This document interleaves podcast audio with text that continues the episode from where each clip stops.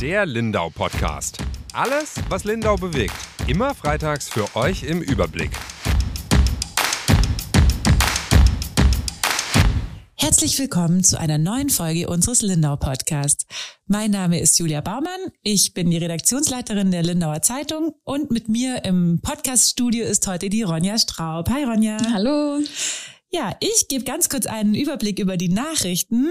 Und zwar, es gibt wieder vermehrt Fälle von äh, Covid-Infizierten im Lindauer Krankenhaus, die dort behandelt werden müssen.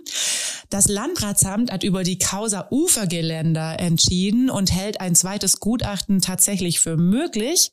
Und Essen und Chessen, das ist wirklich eine traurige Nachricht. Das war das Fest mit den vielen Kürbissen in ähm, Nonnenhorn.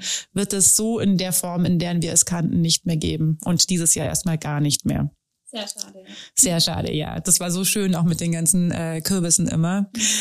Ja, Ronja, aber du äh, hast dich oder kümmerst dich diese Woche um unser Thema der Woche.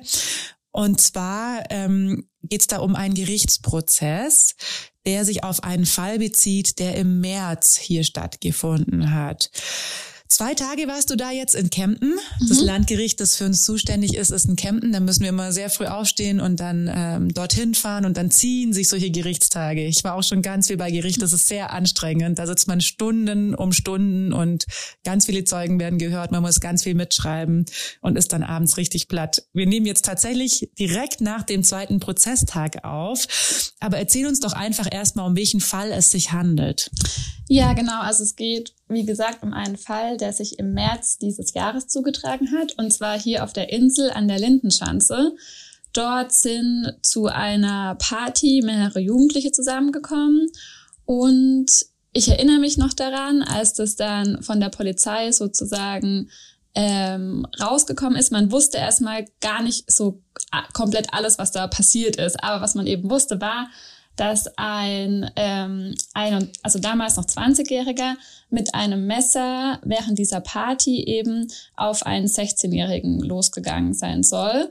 Und ähm, der, da war auch schon von versuchter Tötung die Sprache sozusagen. Da waren ganz viele ähm, Leute vor Ort und man wusste auch schon, dass die beiden sich jetzt nicht unbekannt waren im Voraus, also dass es da eine Beziehung gab.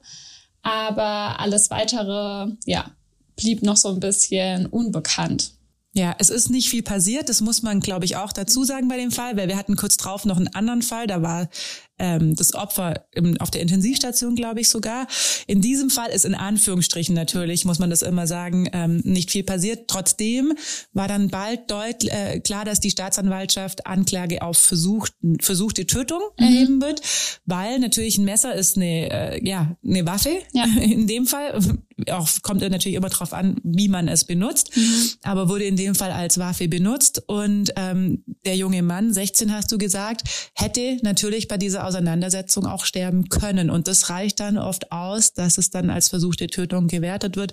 Auch wenn er, glaube ich, ich glaube, er war gar nicht ähm, wirklich lange im Krankenhaus. Nee. Ihm ging es dann recht bald wieder gut. Wir hatten dann natürlich nachgefragt damals, Genau. um also zu wissen, wie es ihm geht. nicht viel passiert, hieß in dem Fall, dass er eben oberflächliche Schnittverletzungen hatte, aber die eben schon im Gesicht waren, was ja ein sehr Mhm. sensibler Bereich des Körpers ist. Also wenn man sich vorstellt, jemand geht mit einem Messer auf ein Gesicht los, ist es nochmal was anderes, wie wenn das an der Hand oder am Oberarm gewesen wäre.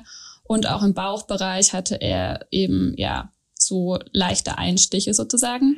Ich wollte es auch gar nicht äh, bagatellisieren, sondern nur erklären, dass die Verletzungen, die er erlitten hat, Ja. äh, weit weg von tödlich waren. Genau. Aber sie hätten es eben sein können und das Messer hätte zu einer Tötungswaffe oder zu einer Mordwaffe werden können in Genau. dem Fall. Und deswegen wird manchmal dann auch eine versuchte Tötung angeklagt, obwohl die Verletzungen nicht, also auch nicht ein bisschen oder knapp tödlich waren. Das ist ja überhaupt nicht knapp ausgegangen, aber hätte eben sein können. Und dieser Konjunktiv reicht dann eben schon aus. Jetzt warst du zwei Tage vor Gericht und hast sowohl äh, den mutmaßlichen Täter als auch das ähm, Opfer erlebt. Wie hat sich denn vor allem dieser mutmaßliche Täter vor Gericht, wie hast du den erlebt? Wie hat er sich gegeben? Also er war eigentlich sehr ruhig und zurückhaltend und auch verhalten, würde ich sagen. Er hat auch gar nicht viel gesprochen. Also es ist immer so, dass am Anfang von so einer Verhandlung zuallererst mal die Staatsanwaltschaft die Anklageschrift vorliest und ähm, danach dann eigentlich der Angeklagte sozusagen seine Sicht der Sache ähm, erzählt. Und da hat er schon, also da gibt es ja meistens vorher auch eine Absprache mit dem Verteidiger und der hat dann eben gesagt, dass der Angeklagte selbst sprechen will und da hat er dann schon sozusagen seine Sicht ähm, dargestellt. Dazu kommen wir vielleicht später noch, weil die nämlich sehr abweicht mhm. von dem, was die ganz, ganz vielen Zeugen gesagt haben und auch von dem, was in der Anklageschrift ähm, steht. Aber im Rest, also im Laufe der Verhandlungen und auch am zweiten Tag dann hat er gar nichts mehr gesagt. Also immer, wenn dann er vom Richter nochmal gefragt wurde, ob er noch eine Frage hat an die Zeugen zum Beispiel oder insgesamt was sagen will, hat er immer Nein gesagt. Und es gibt ja auch die berühmten letzten Worte, die so ein Angeklagter immer noch hat. Und da hat er nur gesagt, ähm, ich kann dazu nichts mehr sagen und äh, hat auf seine Hände geblickt. Also ich glaube, da hat er dann schon realisiert. Am Anfang habe ich das Gefühl, dass er so ein bisschen auch aus Gleichgültigkeit vielleicht sogar nichts gesagt hat, aber am Ende hat er dann, glaube ich, schon auch geschluckt und verstanden, okay, es ähm, wird jetzt vielleicht doch ernst. Der junge Mann, ähm, ich erinnere mich an den Fall vom März, das ist, glaube ich, ein Geflüchteter gewesen. Er kommt aus Somalia. Ja. Ähm, und damals war auch nicht ganz klar, wo er wohnt, oder? Das war doch dieser mhm. Fall. Äh, konntest du da jetzt was übers, über die Gerichtsverhandlung rausfinden? Was hatte der denn für ein, äh, eine Geschichte, bevor er, bevor es zu dieser Tat kam? Ja, also er hatte ein sehr, würde ich sagen, unstetes Leben. Also zuletzt gewohnt, vielleicht fangen wir mal so an, ähm, oder gemeldet ist er im Obdachlosenheim in Lindau tatsächlich. Mhm. Gewohnt hat er zuletzt bei Freunden, beziehungsweise jetzt die letzten sieben Monate hat er in Untersuchungshaft verbracht, weil er nämlich direkt Klar, nach dieser ja. Tat im März in Untersuchungshaft kam. Ähm, so seine Geschichte in Deutschland beginnt vor zehn Jahren. Der ist ähm, 2013 nach Deutschland geflohen mit einem Elternteil. Das andere Elternteil war schon mit den Geschwistern hier und er ist dann nachgekommen mit dem Vater, wenn ich mich richtig erinnere. Und ähm, konnte erstmal gar nicht beschult werden, weil er nämlich in Somalia nie zur Schule gegangen ist. Das alles hat seine Gerichtshelferin vor Gericht erzählt. Mhm. Das ist bei ähm, Angeklagten oder jemand, der eben gerichtlich ja zu tun hat unter 21 ja so, dass man so eine Jugendgerichtshilfe zur Seite gestellt bekommt und die dann eben über die Hintergründe erzählt hat. Und weil er eben nicht zur Schule gehen konnte, weil das gar nicht möglich wäre, hatte er anscheinend auch einen großen Kulturschock hier, konnte die Sprache nicht, wurde er auf so einem Jugendbauernhof erstmal, ähm, ja, hat er da erstmal eine Zeit lang ähm, gelebt und mit Tieren gearbeitet und hat Deutsch gelernt. Das war wohl alles noch ganz gut. Und dann ist er ähm, in eine Förderschule gekommen, also in die in Lindenberg. Und weil er aber einfach nicht gut genug war, also er war da schon elf Jahre alt musste er trotzdem mit Grundschülern beschult werden. Er war dann also mit elf in der zweiten Klasse. Mhm. Und das kann man sich vorstellen, hat gar nicht gut funktioniert. Also ähm, er hat sich da nicht wohlgefühlt. Es kam oft zu Konflikten mit den Lehrern. Und dann ging es so weit, dass er von der Schule geworfen wurde. Mhm. Auf der Schule, auf der er dann danach war, ist er auch ohne Abschluss abgegangen. In der achten Klasse, wenn ich mich richtig erinnere.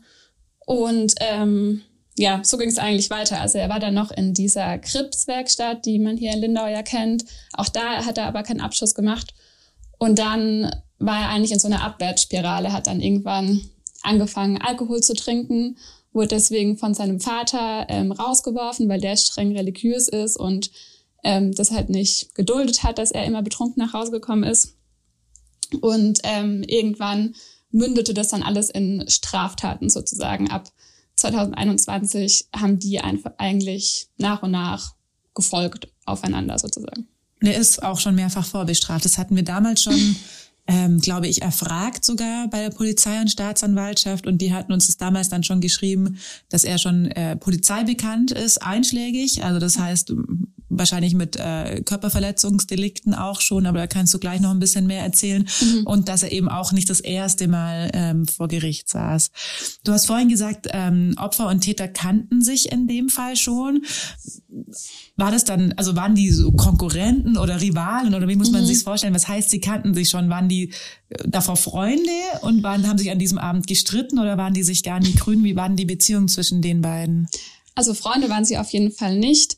Sie hatten so ein bisschen vielleicht ein paar gleiche Freunde oder Freunde von Freunden, die sich kannten sozusagen. Mhm, okay. Aber ich würde sagen, insgesamt ist es auf jeden Fall so, dass der ähm, 16-Jährige, also der, der, der Geschädigte wird es ja immer vor Gericht genannt, ähm, der auf jeden Fall, der auch die deutsche äh, ja, Staatsbürgerschaft hat, aber auch noch ja ein, ähm, also die Staatsanwaltschaft hat ja, glaube ich, gesagt, dass er Deutsch-Türke ist. Ähm, vor Gericht hat er aber gesagt, dass er die deutsche Staatsbürgerschaft hat.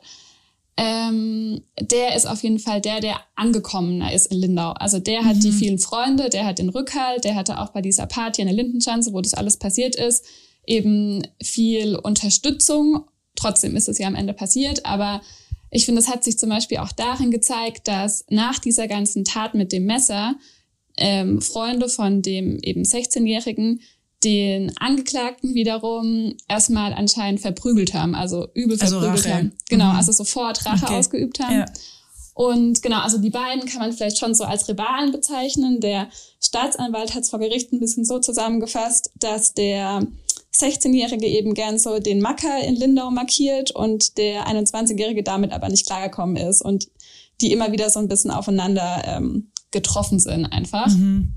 Und es haben sich eben auch vor dieser Tat an der Lindenschanze schon mehrere Taten ereignet, in denen die sich gestritten haben oder sich geprügelt haben und einfach die Fäuste schon geflogen sind. Und was war konkretes Motiv? Es ist ja auch immer äh, die Aufgabe des Gerichts, nach dem Motiv zu suchen, ein Stück weit, also von äh, Staatsanwaltschaft und Gericht herauszufinden, äh, warum ist das passiert. Mhm.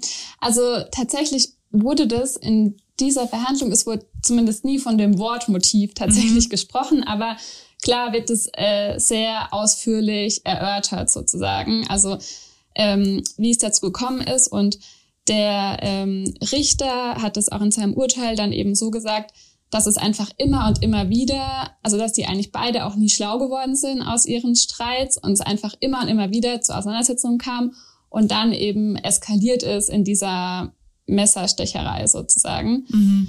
Ähm, ich glaube, ganz konkret, was im Voraus passiert ist, war das ungefähr eine Woche. Also am 17. März ist diese Tat an der Lindenschanze passiert und am 10.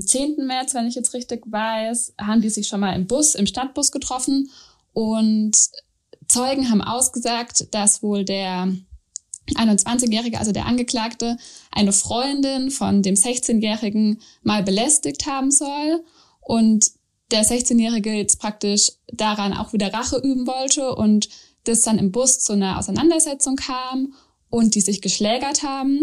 Am Ende hat dann der 16-Jährige den 21-Jährigen anscheinend aus dem Bus geworfen. Der kam nochmal zurück, sie haben sich nochmal geschlägert, er hat ihn wieder rausgeworfen. Ein Tag später haben sie sich dann ähm, am Spielplatz, ähm, hier auch auf der Insel am Sina Kinkelin Platz getroffen, weil eben der Streit aus dem Bus noch nicht richtig ausgetragen war wohl. Der 21-Jährige ist aber nicht ohne irgendwas dahin, sondern hat sich eine Alufolie eingesteckt, die er wo auch immer her hatte und ist damit dann auch schon auf den 16-Jährigen los.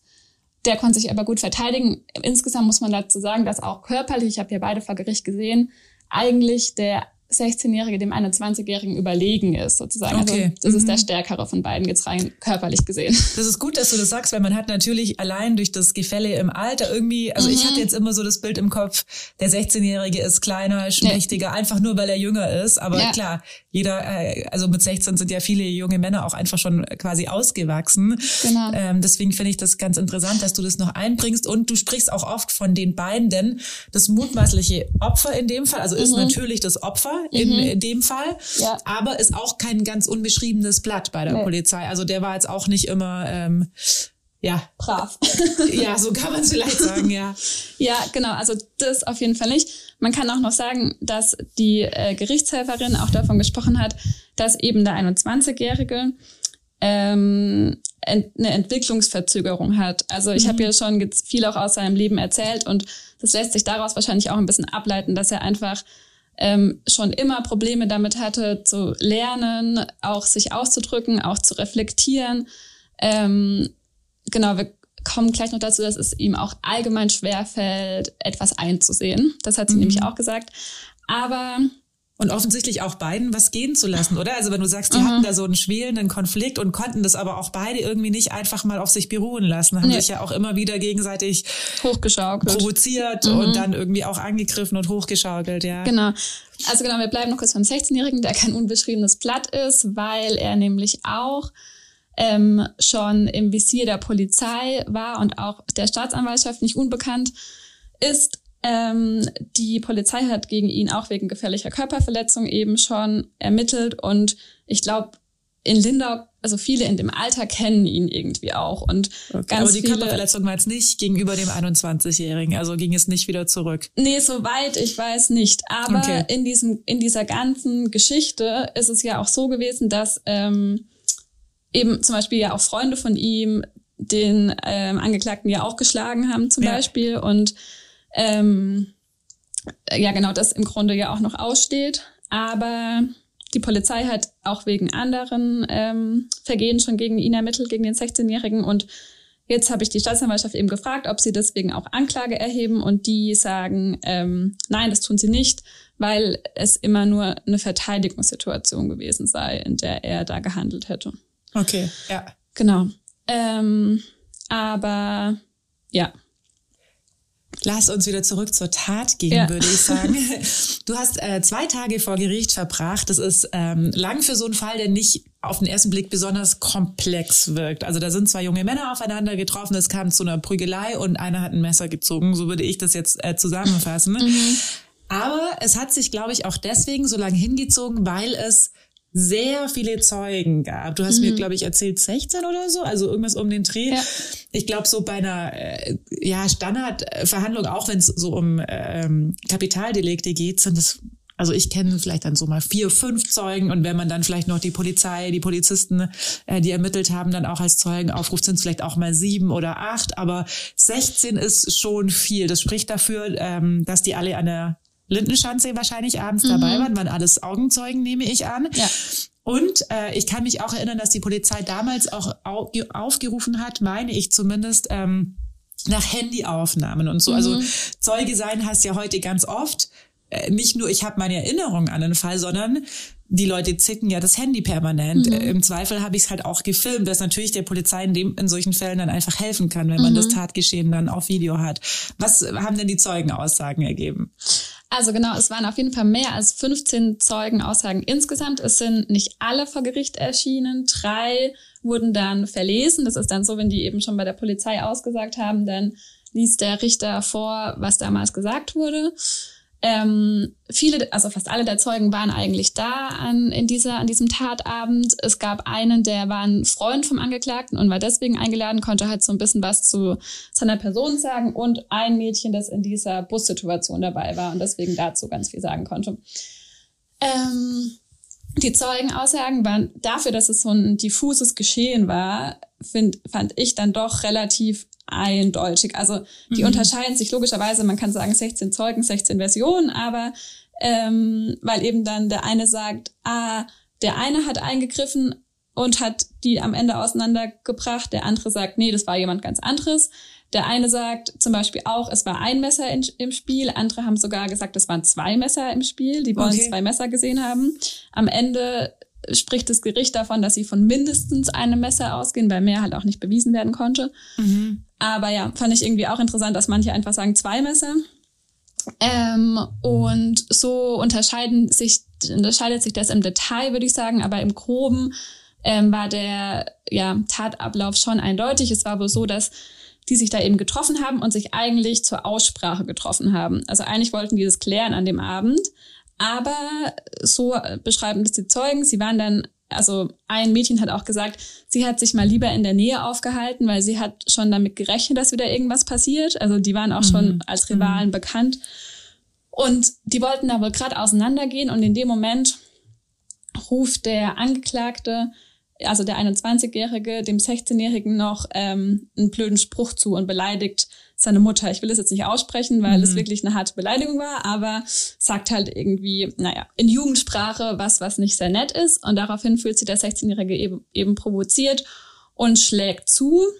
Und dann kommt es eben zu dieser ähm, Schlägerei. Die beiden landen auf dem Boden und wohl im Gebüsch sogar. Und in diesem Gebüsch soll dann eben der 21-Jährige dieses Messer gezogen haben. Und dann sagen halt die einen Zeugen aus der rechten Hosentasche, die anderen sagen aus der linken, aber niemand sagt, dass es kein Messer gab. Und ähm, dann, das ist eben auch Teil von der ja, Beweislage, gab es auch ein Video, ähm, das ein Zeuge gemacht hat.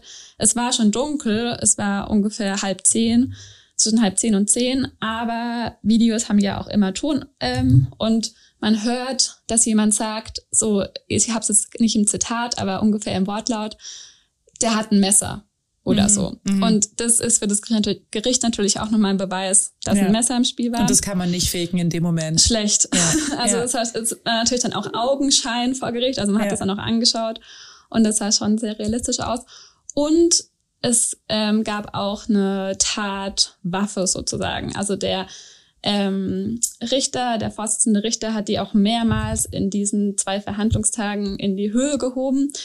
Dieses Messer eben, das war in so eine Plastiktüte eingepackt und ähm, der die Klinge war abgebrochen, also nur ein Stück der Klinge war noch dran, der Rest mhm. hat gefehlt, aber der Griff und ein Teil der Klinge waren eben da und dieses Messer wurde von einem Polizeihund in diesem Gebüsch gefunden, in dem die Tat stattgefunden hat. Und was war das denn für ein Messer? Das sah schon, also es war jetzt kein riesengroßes Messer. Die Klinge war wohl so zehn Zentimeter lang, geriffelt und spitz und also die haben das irgendwie von dem einen Wort als Buttermesser bezeichnet, aber ich finde, ein Buttermesser ist nicht spitz und geriffelt. Also okay, aber es war kein kein riesengroßes, ähm, keine Ahnung. Aber eher ein Haushaltsmesser. Genau, ein okay. Haushaltsmesser. Okay, aber heißt, das hat man ja auch nicht. Ich meine, ich hatte früher auch oder habe jetzt, glaube ich, auch immer noch ein Taschenmesser im äh, Rucksack Aha. immer. Nee. Hatte als äh, Jugendliche auch mal so ein Schnitzmesser, ja. irgendwie so ein cooles, so das hat man dann ja im Zweifel noch dabei. Ja. Aber eigentlich ein Haushaltsmesser steckt man ja auch ein. Genau. Bewusst. So. Also das wurde ihm später eben ja. auch von dem Richter vorgehalten, dass ah, okay. ähm, mhm. es eben sehr danach aussieht, alles als ob er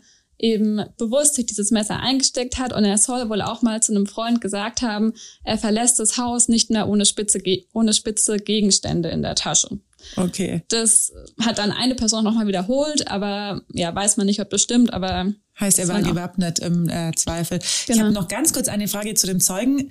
Ähm, weil du gesagt hast, sie waren eigentlich relativ eindeutig. Mhm. Waren es dann hauptsächlich Freunde von dem 16-Jährigen oder war das so gemischt? Also sind da, ist da eine Gruppe der Freunde von den 16-Jährigen, weil du vorhin ja auch erzählt mhm. hattest, der ist, war sehr angekommen in Lindau mhm. und hat auf den 21-Jährigen gewartet und der mhm. war da allein? Oder war das, waren da schon von beiden Seiten auch Leute, die ausgesagt haben? Also es waren auf jeden Fall mehr Leute von dem 16-Jährigen, die auch ausgesagt haben und die auch vor Ort waren. Es war aber auch ein guter Freund da von dem 21-Jährigen, der aber nicht an dem Abend da war, mhm. aber der trotzdem ähm, das alles sozusagen bestätigt hat und sich vorstellen konnte und der eben auch der mit diesem spitzen Gegenstand war, der das okay. gesagt hat. Ja. Also der hat den jetzt nicht ähm, aus der Scheiße, Scheiße ziehen können, so mit seiner ja. Aussage. Und es gab eben noch einen, der so ein bisschen, also der Angeklagte hat behauptet, er hat ihm per WhatsApp oder per Handy geschrieben, dass er doch zur Party kommen soll. Man kann sich ja noch fragen, warum war der überhaupt da? Der ja. hat ja, die waren ja nicht befreundet, warum kommt er zu dem zum Geburtstag? Und der Angeklagte hat halt behauptet, einer ist eben so ein bisschen schon gemeinsamer Freund, aber weiß man halt auch nicht, wer das wie sieht. Ähm, genau, und der jedenfalls hat dann schon auch gesagt, er kennt den Angeklagten auch schon lange, ähm, aber hat ihn jetzt auch nicht entlastet oder so. Mhm. Und auch noch ein anderes Mädchen, die den Angeklagten auch über ihre Schwester kennt sozusagen und ihn jetzt aber auch nicht entlastet hat. So, aber trotzdem war das schon jetzt nicht im Gleichgewicht, würde ich sagen. Ja, und du hattest ja vorhin auch gesagt, sie haben sich schon so ein bisschen zur Aussprache verabredet ja. ähm, gehabt, auch an dem Abend. Genau, also ähm, ob sie jetzt vorher das ausgemacht haben, ähm, weiß ich nicht, aber der Angeklagte kam eben und dann haben sie besprochen, dass sie jetzt reden wollen und dann haben sie wohl auch zehn Minuten geredet oder so und dann hätte eigentlich auch alles gut sein können, wenn da nicht diese Beleidigung eben gekommen wäre. Okay, ich verstehe. Mhm. Jetzt äh, interessiert mich natürlich noch die Version des Angeklagten. Mhm. Ich nehme an, du hast vorhin schon so ein bisschen angedeutet, die war anders. Genau. Also er sagt zwar schon, dass er eben dahin gegangen ist und also das bestreitet er nicht, aber er sagt, er wollte eigentlich nur abhängen und chillen und das alles klären. Ähm, und er habe da nicht, also er, er streitet auch nicht die Rangelei und die Prügelei ab, dass es dazu gekommen ist, aber er ähm, habe da kein Messer gezogen, sondern er hätte sich lediglich mit einem Stock verteidigt. Und okay. dann hat der Richter ihn auch gefragt, soll das jetzt etwa heißen, dass etwa 15 Zeugen lügen? Und dann hat er nur gesagt, weiß ich nicht. Und also der Richter okay. hat ihn mehrere solche Fragen gestellt und er hat dann auch immer nur mit weiß ich nicht antworten können. Und er hat dann auch noch erzählt, und das stimmt wahrscheinlich auch, dass er dann eben ja noch verprügelt wurde und dann weggerannt ist, um halt aus der Situation zu entkommen und dann, wo es sogar noch Passanten gebeten hat, die Polizei zu rufen. Also er als angeklagt oder er als Täter sozusagen, ja. was ja auch dafür spricht, dass er vielleicht auch Angst hatte, einfach, dass sie ihm jetzt hinterherrennen und ja. ihm noch was antun oder so. Ähm, genau. Und dann, genau kann man vielleicht noch sagen, dass ja dann am nächsten Tag eben ähm, der 16-Jährige ihn dann, also am nächsten Nachmittag, ihn auch erst in Anführungsstrichen angezeigt hat. Aber gut, das muss jetzt äh, keine Rolle spielen. Ähm, aber dass der 21-Jährige das eben so verkennt, war schon, fand ich auch, also krass, weil ein Stock, ein Messer ist halt ein Unterschied, aber er hat es halt felsenfest behauptet und die Gerichtshelferin hat es dann eben so ein bisschen eingeordnet, hat gesagt, dass er insgesamt Schwierigkeiten damit hat, sich Taten und Probleme einzugestehen, zum Beispiel auch seine Alkoholsucht. Das ist für ihn ein Riesenschritt, das überhaupt mal einzugestehen, weil bei ihm sind es halt immer nur zwei Bier und eigentlich ist er halt sturzbetrunken mhm. ähm, und dass sich das so ein bisschen durch sein Leben zieht, dass er Dinge verdrängt. Gut, du hast gerade gesagt, ähm, dass der 16-Jährige es erst am nächsten Tag angezeigt hat. Mhm. Muss nichts heißen, das stimmt schon. Für mich ähm, also auch schon damals, als wir von diesem Fall mitbekommen mhm. haben, der kam ja dann auch nicht so ganz tagesaktuell zu uns, eben weil die Anzeige erst im Nachgang äh, kam, mhm. spricht es aber schon ein bisschen dafür eben, dass die beiden dass es für sie jetzt gar nichts was so krass Ungewöhnliches war. Also mhm. wenn mir das passieren würde, dass, also gut, ich habe mich noch nie geprügelt, aber dass ich eine Prügelei hätte und dann mit einem Messer angegriffen würde, ich wäre natürlich auch so unter Schock, dass mhm. ich sofort die Polizei ja. rufen würde. Für mich ist es schon so ein Detail, was dafür spricht, okay, das war bei denen ja fast schon, ich will nicht sagen, dass eine Messerstecherei Alltag war, mhm. aber dass es da zu Schlägereien ja. kam und Raufereien und dass man sich provoziert und hin und her, scheint jetzt ja nicht so ungewöhnlich mhm. äh, gewesen zu sein. Ja. Und deswegen finde ich das schon bemerkenswert auf jeden Fall. Denn ich glaube, jeder oder viele andere würden natürlich sofort bei sowas die Polizei rufen. Ja, glaube ich auf jeden Fall auch. Also das zeigt, glaube ich, auch einfach dieser ganze Fall irgendwie. Ja. Dass es da ja viel Potenzial, sage ich mal, ähm, gibt und auch der Richter ist so ein bisschen zu dem Schluss gekommen, dass also er hat dann eben die Gerichtshelferin auch gefragt, äh, klar, ich meine, es ging jetzt natürlich im Gericht mal vorrangig um den Angeklagten, das war ja sein Prozess sozusagen, ähm, hat der Richter die Gerichtshelferin gefragt, ob es denn überhaupt noch irgendwas gibt, was man noch tun kann, um ihn, weil oft ist es ja die Idee des Gerichts schon, jemanden nicht einfach nur hinter Gitter ja. zu stecken, sondern gerade bei Jugendlichen, gerade bei Jugendlichen, ja. sondern irgendwas zu tun, was den Menschen wieder auf die richtige Bahn bringt und eben, ja. Und die hat gesagt, eigentlich ist man am Ende der Fahnenstange. Man hat eigentlich viel probiert. Er hat auch schon ähm, eine Suchtberatung gehabt, ähm, hat ja unterschiedliche Sachen gehabt. Ich finde es von außen auch immer ein bisschen schwer zu bewerten, muss ich sagen. Also ein bisschen kam es mir auch so vor, dass er schon in manchen Situationen auch allein gelassen wurde, von den Eltern halt rausgeschmissen und dann so von Freunden, hat er zwischendurch noch bei Freunden gewohnt und war dann im Obdachlosenheim gemeldet. Ich meine, klar, er war erwachsen eigentlich, aber mit seiner Entwicklungsverzögerung und anderen Dingen, also ich will ihn nicht in Schutz nehmen, aber ich habe mich dann schon gefragt, hat man wirklich alles getan sozusagen? Naja, ich finde, also bei mir flammt da sofort das Mitgefühl auch auf. Also ja. natürlich darf das die Tat nicht relativieren, aber wie du sagst, es ist, klingt ja schon auch nach einer sehr, sehr traurigen Lebensgeschichte. Mhm. Und ja, natürlich. Man hat vermutlich dann vieles getan, so mhm. von den äh, Routinevorgängen, aber wie du sagst, da hätte man vielleicht schon ganz, ganz viel früher in der Kindheit eigentlich ansetzen ja, müssen. Wahrscheinlich. da war schon so ein Weg vorgezeichnet, der zumindest in Richtung Kriminalität äh, gewiesen hat, recht früh ja. wahrscheinlich. Das soll nicht heißen, dass er keine andere Wahl hatte, als mhm. dann zum Täter zu werden. Aber mhm. ich mich berührt es schon immer, wenn ich ja. mir denke, krass, es gibt einfach Menschen, die haben so wenig Chancen im Endeffekt auch und denen ist schon allein durch ihre Herkunft und ihr Schicksal dann doch so viel auch genommen und klar, offensichtlich kann er sich selber auch nicht gut steuern. Das hatten wir ja ganz am Anfang gesagt, so mal was gehen zu lassen, aber das ist ja auch was, was man lernt. Also ja, ja im ja. besten Fall, wenn man da irgendwie Urvertrauen lernt und einen Halt hat, auch durch ein Elternhaus oder so. Ja, und der Richter hat dann eben ist hat dann eher noch so gesagt, dass er jetzt praktisch kein, also dass er jetzt eigentlich keine Möglichkeit sieht, ihm da nochmal eine Chance zu geben, weil, wie wir gesagt haben, er war ja bereits auf Bewährung, also er hatte eigentlich drei Jahre Bewähr Bewährung bekommen. Und diese Tat an der Lindenschanze ist halt tatsächlich nur wenige Monate, nachdem ähm, er die letzte Verurteilung hatte, passiert. Also das äh, find, fand ich auch nochmal eine krass, ein krasser Fakt, dass er da halt gar nicht auf dem Schirm hatte, dass er, was er da auf dem, aufs Spiel setzt, wenn er sich jetzt irgendwie ein Messer in die Tasche steckt oder eine Alufolie mitnimmt oder so. Wahrscheinlich hätte diese gefährliche Körperverletzung vielleicht sogar schon gereicht, wenn man auf Bewährung ist, mhm. ins Gefängnis zu kommen.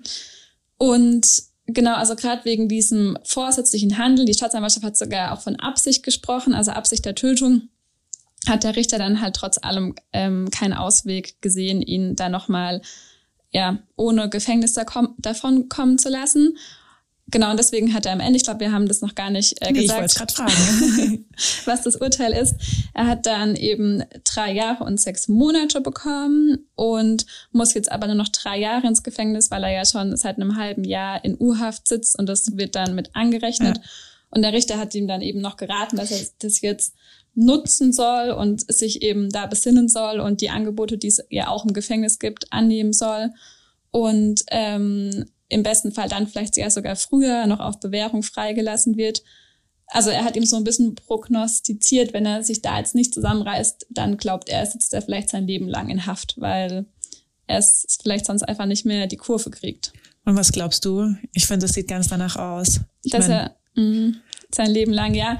Also ich finde es sehr schwierig. Ich hab, hatte auch insgesamt einfach das Gefühl, er hat wenig ähm, Halt in seinem Umfeld. Und ich glaube, sowas braucht ein Mensch einfach, um auf die richtige Bahn zu gelangen. Und ich weiß nicht, ob er noch jemals einen Schulabschluss nachholen kann. Ich glaube nicht. Und ohne Schulabschluss ist halt auch die berufliche Laufbahn schwierig. Ähm, ja, also schwierig einzuschätzen, aber richtig gut sieht's nicht aus. Schlimmer Fall aus ganz, ganz vielen ähm, Blickrichtungen, finde ich. Ja. Also und auch irgendwie krass, was man, was da so unter der Oberfläche, mhm. finde ich, manchmal ist, was man gar nicht mitbekommt. Also wenn mir jemand erzählen würde, da treffen sich, weiß ich nicht, wie viele Jugendliche eigentlich zu einer Schlägerei, mhm. also zu einer vermeintlichen Aussprache. Und die, du hast ja auch gesagt, die Zeugen wussten eigentlich schon, das wird äh, vermutlich nicht klappen und mhm. wird dann doch wieder eher in Gewalt enden. Hätte ich vielleicht auch gar nicht so geglaubt. Oder nicht so hier erwartet. Nicht also so wenn man erwartet, da einen Spaziergang ja. gemacht hätte und dran vorbeigelaufen wäre, genau. hätte, man's, hätte man sich, glaube ich, äh, erschrocken. Ja, äh, schwierige Überleitung jetzt zu unserer guten Nachricht. Ja. Aber hast du trotzdem eine für uns? Ja, trotz allem. Ähm, es gibt eine und zwar hat die Lindauer Hütte ein neues Pächterpärchen. ähm, ein ganz junges Paar, die sind beide, also sie ist 27 und er 35 die kommen auch wieder äh, aus Vandanz, also nicht hier aus Lindau, sondern eher in der Nähe von da, wo eben auch die Lindauer Hütte steht. Im Montafon. Im Montafon, genau. Und ab der Wintersaison, die um Weihnachten rum beginnt, starten die beiden dann da. Also genau, die heißen Nadja und Stefan Köberle und haben lustigerweise im Sommer jetzt auch noch auf der Hütte geheiratet. Das fand ich ganz süß. Und uns tolle Fotos geschickt, die wir gedruckt ja. haben. Und du hast auch eine tolle Geschichte dazu geschrieben. Und ich habe richtig Lust, die zu besuchen. Ja, ich glaube. Wir sind ja eh gern beim Wandern, da genau. laufen wir mal hoch. Ja, ich glaube, die sind sehr nett. Die kann man mal besuchen. Ja, aber es gehen wir erstmal ins hoffentlich nicht so nasse Wochenende. Ja. Und hören uns wieder nächste Woche. Genau. Tschüss. Bis bald. Tschüss.